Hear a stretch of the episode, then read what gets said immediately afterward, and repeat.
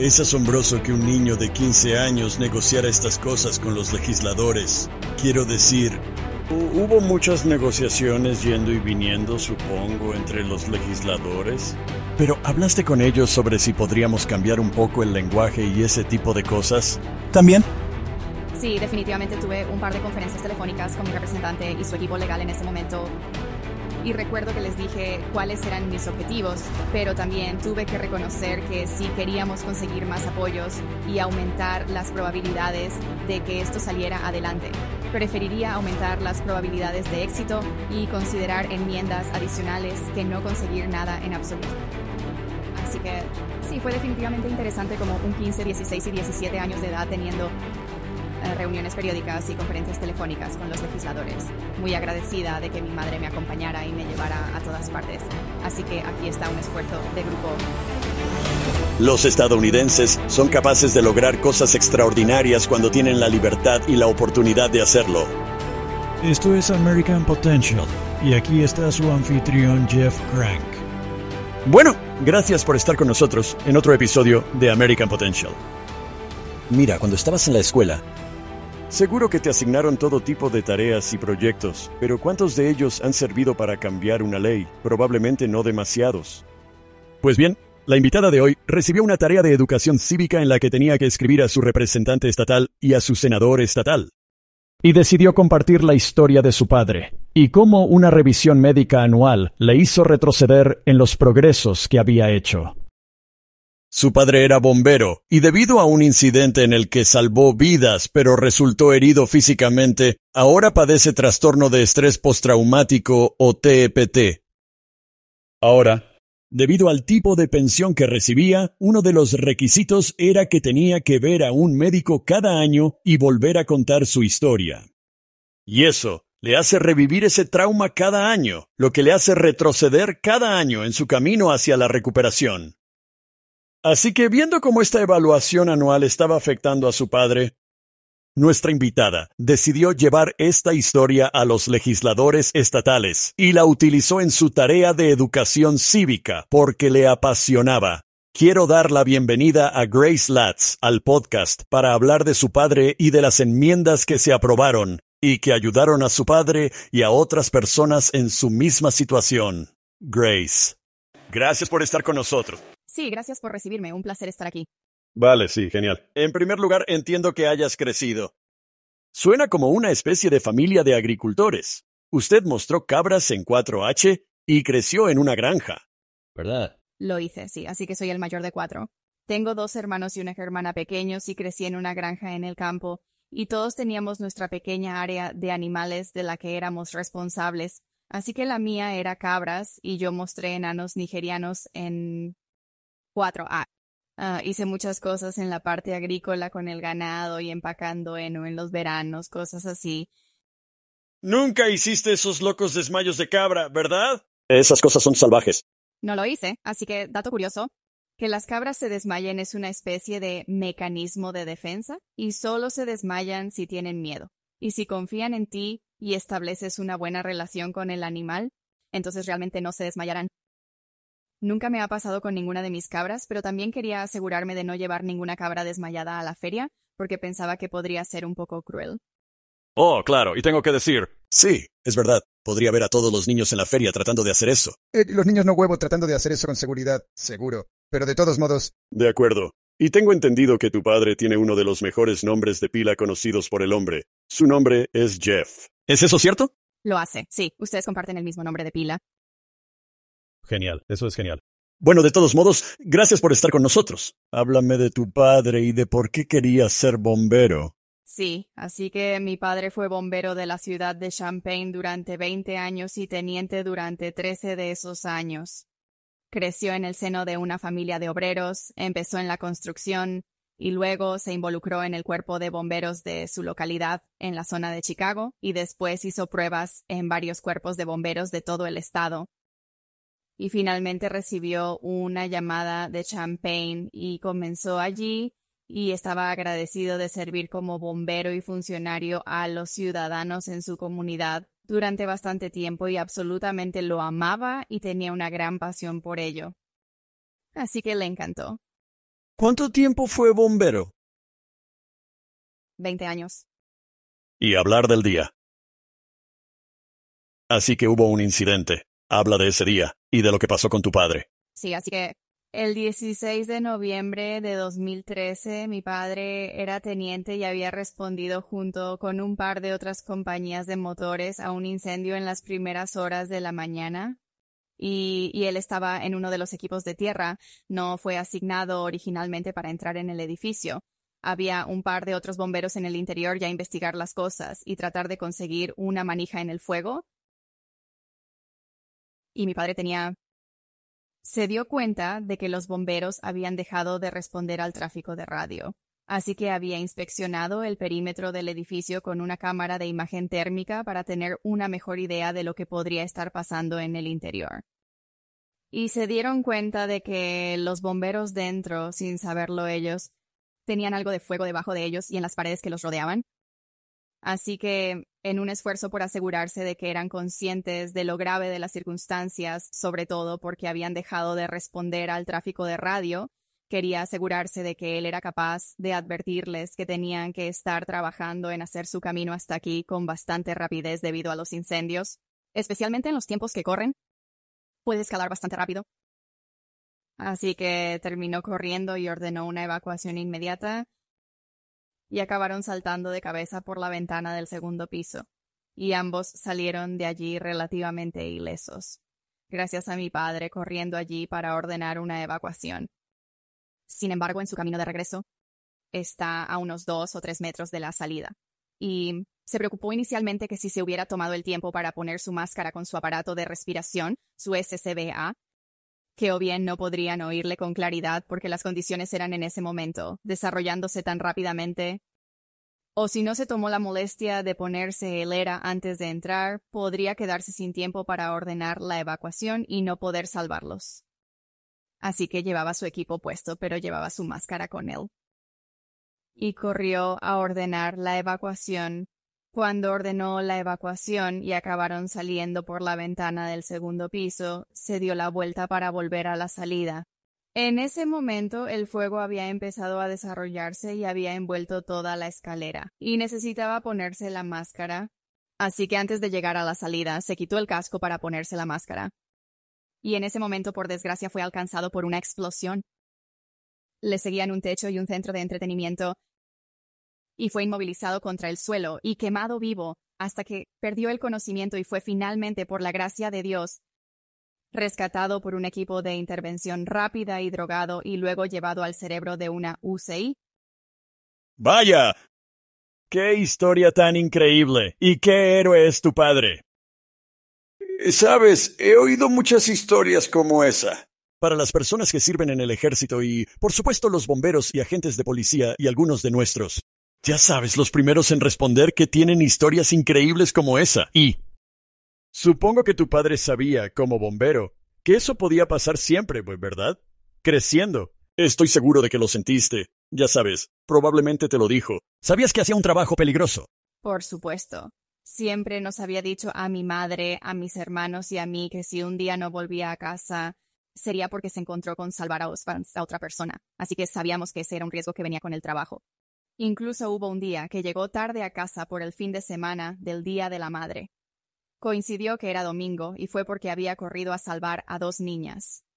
Así que sabíamos que eso formaba parte del territorio. Pero creo que una cosa es saberlo en la cabeza y otra pasar por ello en familia. Sí, una historia bastante asombrosa. Gracias a Dios que tu padre sobrevivió a eso. Estoy seguro de que le cambió mucho la vida. Tal vez usted podría hablar de eso un poco. Estoy seguro de que ha alterado su vida enormemente. Sí, absolutamente. Así que creo que para mi familia, mi padre acabó saliendo del trabajo con una pensión por estrés postraumático y dispensabilidad vitalicia. Pero creo que para nosotros es como embarcarnos en ese viaje de curación y lo que eso significa. Primero nos dimos cuenta de que el cerebro se centra en curar el cuerpo físicamente antes de procesar la confusión mental y todo lo que ha sucedido ah, en ese lado de las cosas. Así que al principio no sabíamos que mi padre tenía TPT, se desarrolló unos meses después del incidente. Y luego pasar por eso, aprendizaje desde una edad temprana, como que es el TPT y cómo afecta no solo al individuo, sino también a toda la familia. Y fue otro viaje que tuvimos que emprender todos juntos, aprendiendo que ya sabes, el TPT se trata de una enfermedad y un trastorno mentales que puede padecer cualquiera, aunque es más frecuente entre los primeros intervinientes y los militares. Y suele caracterizarse por una afección que se desarrolla en alguien que ha experimentado o presenciado un suceso horripilante o potencialmente mortal. Sin embargo, la forma en que repercute en un individuo Solo una breve reseña. Cuando te enfrentes a una situación que ponga en peligro tu vida, tu cuerpo activa su propio sistema de alarma. Va a haber un enorme torrente de productos químicos y hormonas y neurotransmisores durante ese tiempo, en un esfuerzo esencialmente para la autopreservación y para responder de cualquier manera que usted necesita para sobrevivir cualquiera que sea esa amenaza inminente. Algunas personas se paralizan, otras huyen del peligro y otras luchan. Sin embargo, si sobrevives a lo que haya sido ese incidente, desencadenar ese sistema de alarma natural dentro de su cerebro puede dar lugar a cambios estructurales permanentes dentro del cerebro y por lo tanto impactar en el individuo en cuanto a la forma en que responden y procesan e interpretan los estímulos normales e interactúan con su vida cotidiana. Así que aquí es donde vemos síntomas como pesadillas, flashbacks, hipervigilancia, depresión, ira, ansiedad, aumento de la respuesta de sobresalto constantemente en guardia ante el peligro. Cosas así empiezan a desarrollarse en el individuo. Así, y entonces, a lo largo de ese viaje, um, no solo afecta al individuo, sino que cuando vuelve a casa con su familia, esta intenta estar alerta para detectar los posibles desencadenantes que podrían irritar o agravar el TEPT de uno de ellos y cómo pueden adaptarse como unidad para ayudar a promoverlo. La mejor oportunidad para seguir adelante fue algo que tuvimos que abordar juntos. Cierto. Así que tuvo que curarse física, emocional y mentalmente.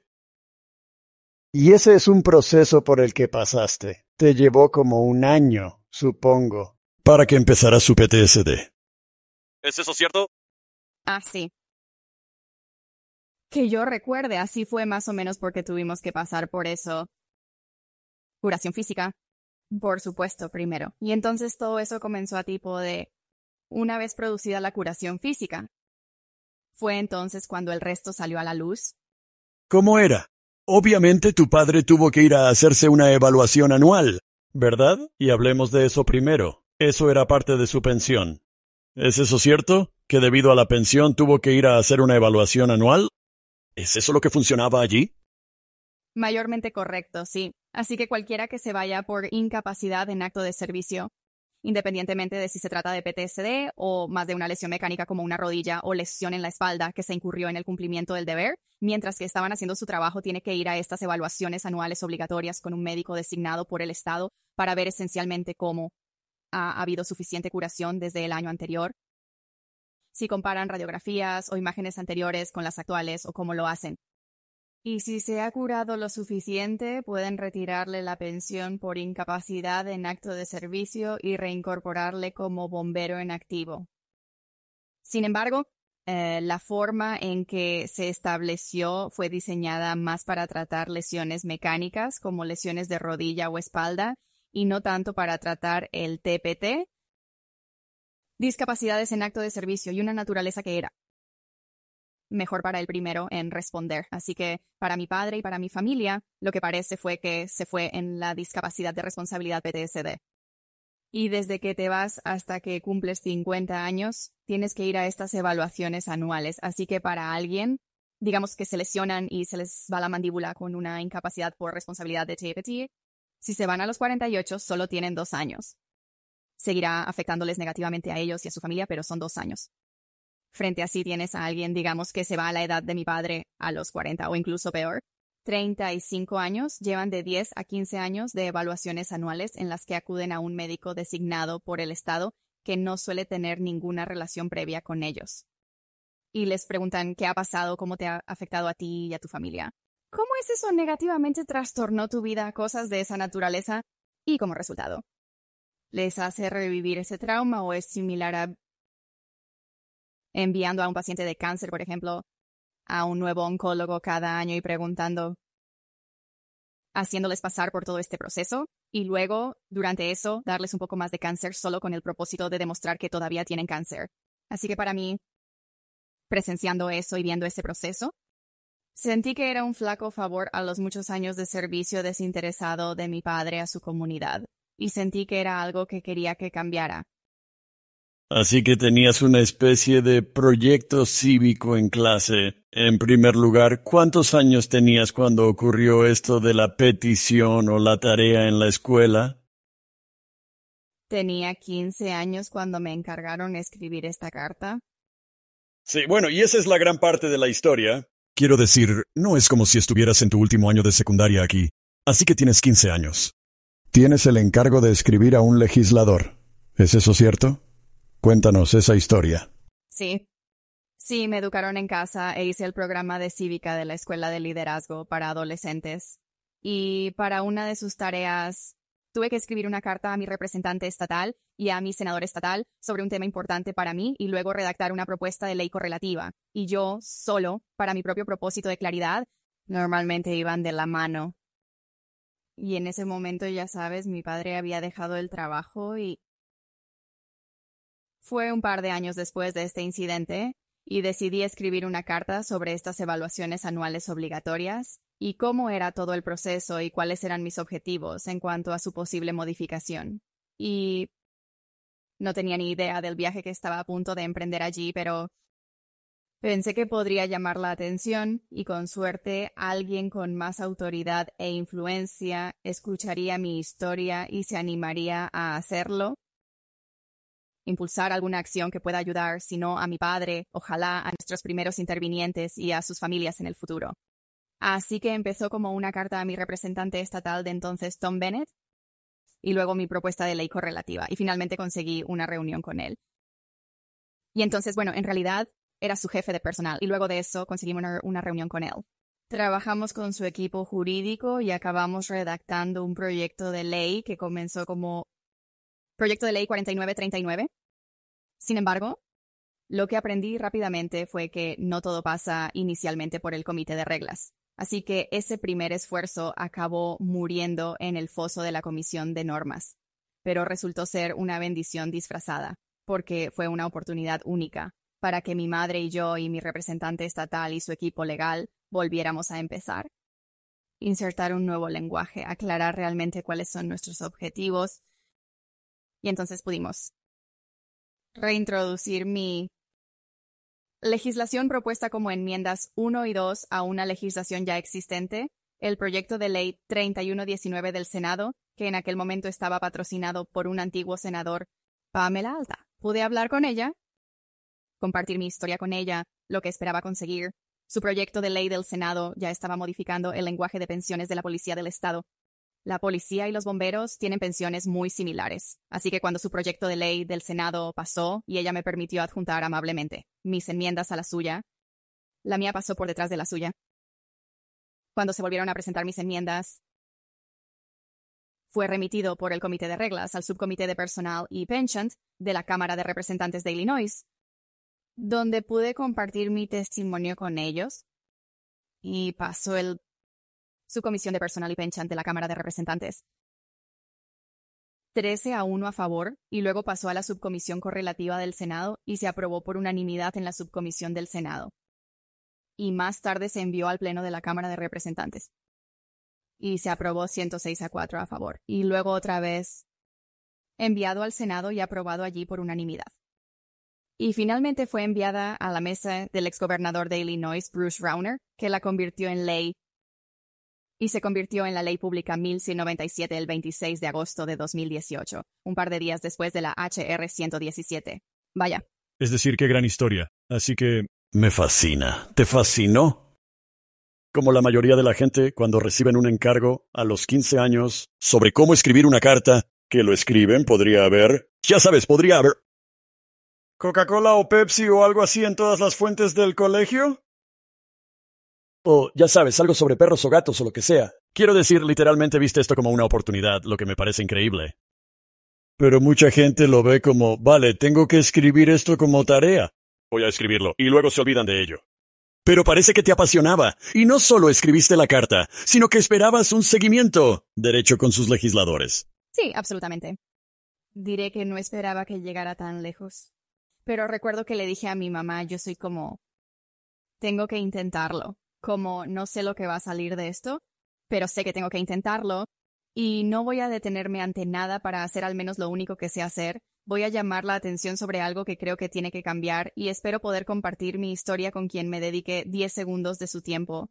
Y entonces, al final, quizá ocurra algo, pero al menos voy a hacer lo que pueda, todo lo que pueda hacer y todo lo que esté a mi alcance para asegurarme de no dejar piedras sin remover. Así que... Sí, yo solo mi madre tuvo la amabilidad de llevarme al Capitolio de nuestro estado varios días a la semana durante la sesión de primavera de 2018, que fue la centésima Asamblea General de Illinois, y me había preparado con antelación carpetas y terminé poniendo en cada carpeta. Elegí el color rojo, que inicialmente fue un accidente y luego más tarde resultó ser una gran táctica realmente, porque si alguien no tenía tiempo para escuchar mi historia o tenían una agenda ocupada, si era capaz de entregarles una carpeta, que iba a destacar en su escritorio entre todos los demás papeles, una carpeta roja que luego puse delante, mi nombre en mayúsculas y con Sharpie negro, y dentro tenían copias de lo mismo, mis cartas que podía dejar en blanco para dirigirlas específicamente a quien quiera que fuera con quien intentaba hablar. Y además de eso, tenía copias de mi propuesta de factura y tarjetas de visita que mi madre me llevaba a hacer y luego me dediqué a hablar con todo el que podía. Mi objetivo era hablar con todos los representantes y senadores que pudieran votar mi proyecto de ley. Pero también aprendí a lo largo de ese viaje a no pasar por alto a las personas que ocupan puestos como los de guardias de seguridad y secretarios y ayudantes legislativos, porque era esa gente que realmente tipo de son cruciales personajes de fondo que saben mucho de mucha más información de la que la gente les atribuye en un principio. Me dieron muchos consejos y me sentaron las bases para que pudiera establecer los contactos que necesitaba para compartir mi historia y conseguir que la aprobaran. ¡Qué historia tan increíble! Quiero decir, ya sabes. El hecho de que tienes 15 años. Ya sabes, esto es una clase de civismo o una tarea de civismo, supongo. En la escuela y luego lo tomas y ya sabes. Tenemos tanto éxito con ello. Pero aprendiste, aprendiste todo eso. Quiero decir, algo de esto es de sentido común, cierto, para uno, ser educado con la gente y, ya sabes, estar presentable y todas esas cosas son de sentido común. Pero hay muchas cosas en un proceso legislativo que un niño de 15 años probablemente no sabe. Y probablemente haya gente de 50 años que no sepa mucho del proceso legislativo. ¿Fuiste aprendiendo sobre la marcha y mejorando a medida que avanzabas? ¿O cómo funcionó? Sí, quiero decir, creo que tenía una base bastante buena de mi programa de educación cívica, Pacto Adolescente, pero sí había bastantes cosas que acabé aprendiendo sobre la marcha. Pero creo que fue algo que jugó a mi favor. Nadie esperaba que llegara tan lejos. Así que cuando el listón ya está puesto en el suelo, todo lo que tienes que hacer es superarlo para conseguir realmente algo. Así que, empezando literalmente por abajo, me dio, creo, la perspectiva única de poder acercarse y preguntar literalmente a cualquiera, ya fuera un guardia de seguridad, una secretaria o el propio representante, y realmente recoger y recoger todos los consejos y asesoramiento que pude en el camino.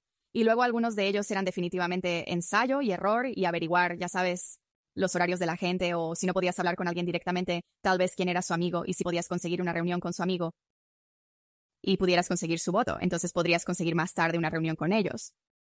Sí. Tenía legisladores o tal vez grupos de presión que presionan a la legislatura u otros que... Como eran bastante negativos al respecto, o las perspectivas o lo hizo. Era todo el mundo como, ¿sí? esta es una gran idea. Hagámosla. Quiero decir. Estoy seguro de que había barreras, sí, y bloqueos que había que sortear. Sí, quiero decir, definitivamente lo fue. Había algunas barreras estereotipadas. Creo que cualquier legislación lo es, inevitablemente. Recuerdo incluso haberme encontrado con un par de grupos de presión en nombre del lenguaje de las pensiones policiales, y me habían dicho que llevaban más de cinco años abogando por diversas reformas y propuestas relativas al lenguaje de las pensiones policiales. Así que definitivamente, caso por caso puede llevar bastante tiempo. Creo que gran parte de la oposición se debía únicamente al hecho de que, ya sabes, aquí tienes este nivel de instituto, estudiante de bachillerato, sin ninguna experiencia previa real o conocimiento en política mucho antes de que todo esto sucediera. Así que creo que para el crédito de todos, como si hubiera visto a un estudiante de secundaria realmente abogando por la reforma legislativa, tal vez me hubiera sorprendido, pero es fácil suponer que no es probable que lo consiga, pero me lo tomo como un reto y no soy de los que se echan atrás ante un reto, así que pensé que haría todo lo posible para llegar hasta el final y creo que tuve que aprender muy pronto que un salto cuántico de la noche a la mañana en cuanto al éxito no iba a suceder, especialmente en el ámbito de la política. Y creo que eso es aplicable a muchos ámbitos de la vida. Pero un número suficiente de pequeños pasos en la dirección correcta acaba sumando, y eso es lo que tuve que aprender a hacer, y tuve que seguir haciéndolo, seguir adelante, perseverar, rezar y hacer todo lo posible para cumplir con mi parte, presentarme y aguantar. Sí, Oh, es que en última instancia, hablemos de cuáles fueron las enmiendas, qué se aprobó y qué cambió para tu padre y para otros bomberos que puedan encontrarse en una situación similar. Absolutamente. Así que la enmienda 1 impone un límite de edad. Así que originalmente Um, cualquier persona que se da de baja por incapacidad de responsabilidad civil tiene que acudir a las evaluaciones anuales desde que se da de baja hasta que cumple los 50 años. Enmienda 1. UM restablece el hecho de que, como mínimo, deben alcanzar la edad de 45 años antes de poder solicitar su utilización.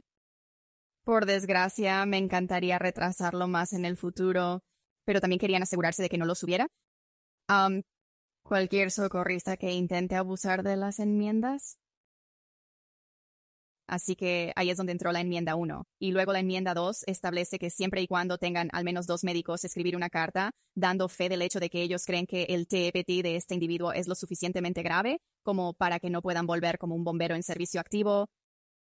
Entonces pueden llevar esas cartas a la Junta de Pensiones de la ciudad. Y entonces, siempre y cuando la Junta de Pensiones de la ciudad vote de acuerdo con esas cartas, supermayoría de 4 de 5 como mínimo, pueden aliviarse en los cinco años restantes de evaluaciones para mí fue sin duda una gota en el mar. Me encantaría que se hicieran más en el futuro. Pero de nuevo fue un pequeño paso en la dirección correcta. Y mi padre fue con gratitud el primer bombero que llegó a usar eso. Impresionante que un niño de 15 años estuviera negociando estas cosas con los legisladores. Quiero decir, Hubo muchas negociaciones yendo y viniendo, supongo, entre los legisladores. Pero, ¿hablaste con ellos sobre si podríamos cambiar un poco el lenguaje y ese tipo de cosas? Sí, definitivamente tuve un par de conferencias telefónicas con mi representante y su equipo legal en ese momento. Recuerdo que les decía cuáles eran mis objetivos, pero también tenía que reconocer si queríamos conseguir más apoyos y aumentar las probabilidades de conseguirlo. Prefiero aumentar las probabilidades de éxito y contemplar enmiendas adicionales a no conseguir que se apruebe nada en absoluto. Así que sí, era definitivamente interesante como un 15, 16 y 17 años de edad teniendo reuniones periódicas y conferencias telefónicas con los legisladores. Muy agradecido de que mi madre estuviera dispuesta a acompañarme y llevarme en coche a todas partes. Fue un esfuerzo de grupo. Es increíble. ¿Alguna vez pensaste, como antes de empezar todo esto, que escribir una carta a tu representante estatal conseguiría que se aprobaran estas enmiendas?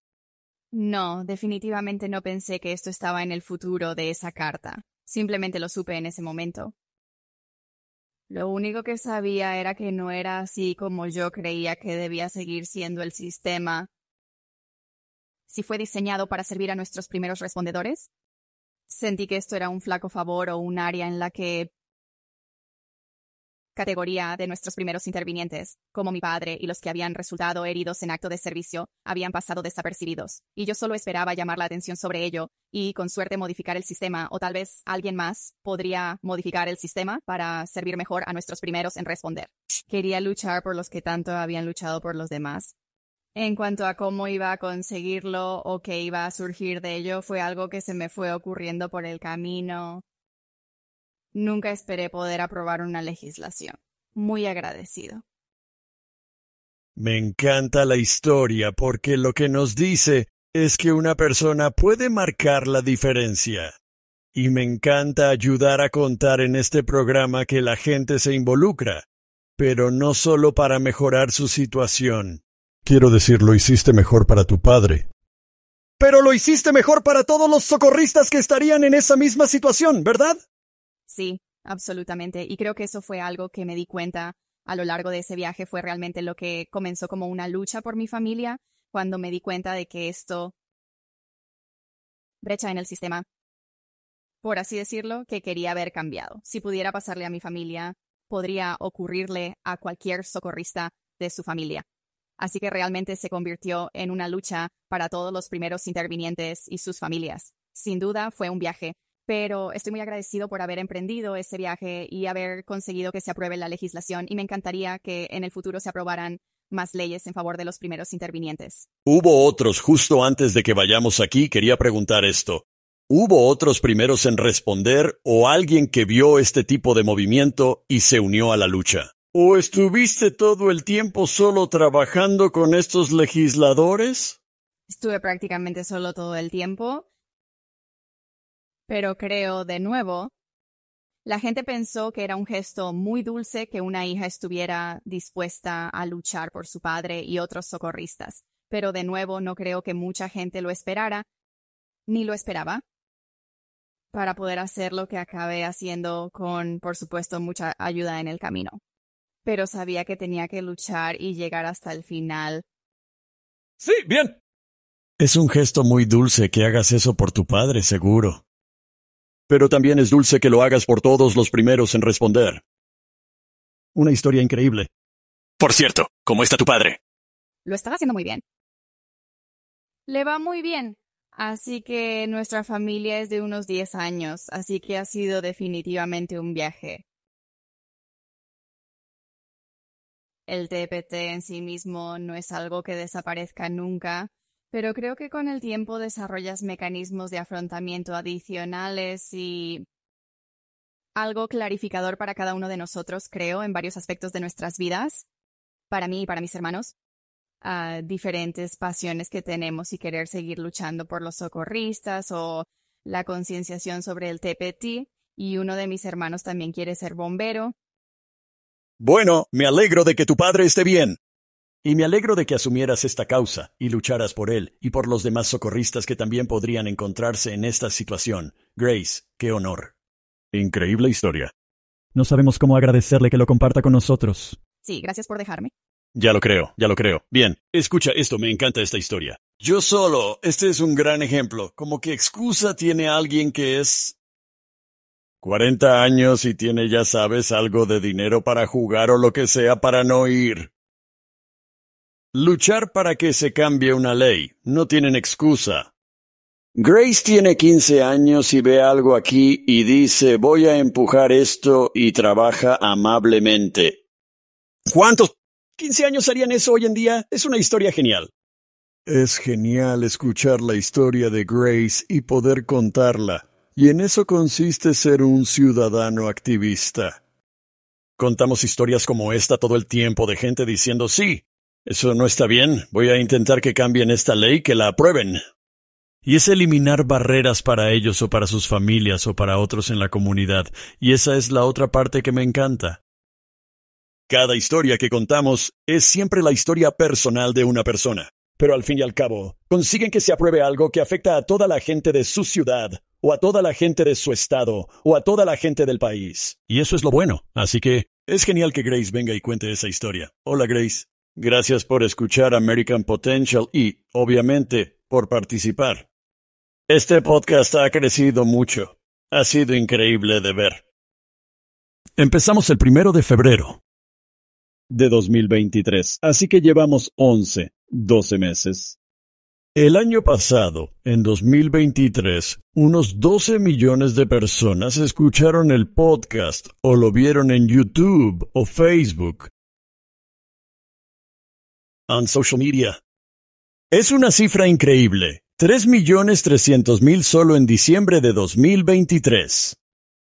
El cielo es el límite gracias a ti y quiero darte las gracias por escuchar el podcast y unirte a nosotros y compartir estas grandes historias como Grace. Escuchad libertad y libertad se dan fácilmente por sentadas. No des por sentadas la libertad. Sal ahí fuera. Defender la libertad. Gracias por estar con nosotros. Gracias por escuchar American Potential. Puede escuchar más historias de estadounidenses que trabajan cada día para ampliar la libertad y las oportunidades en sus comunidades visitando americanpotential.com.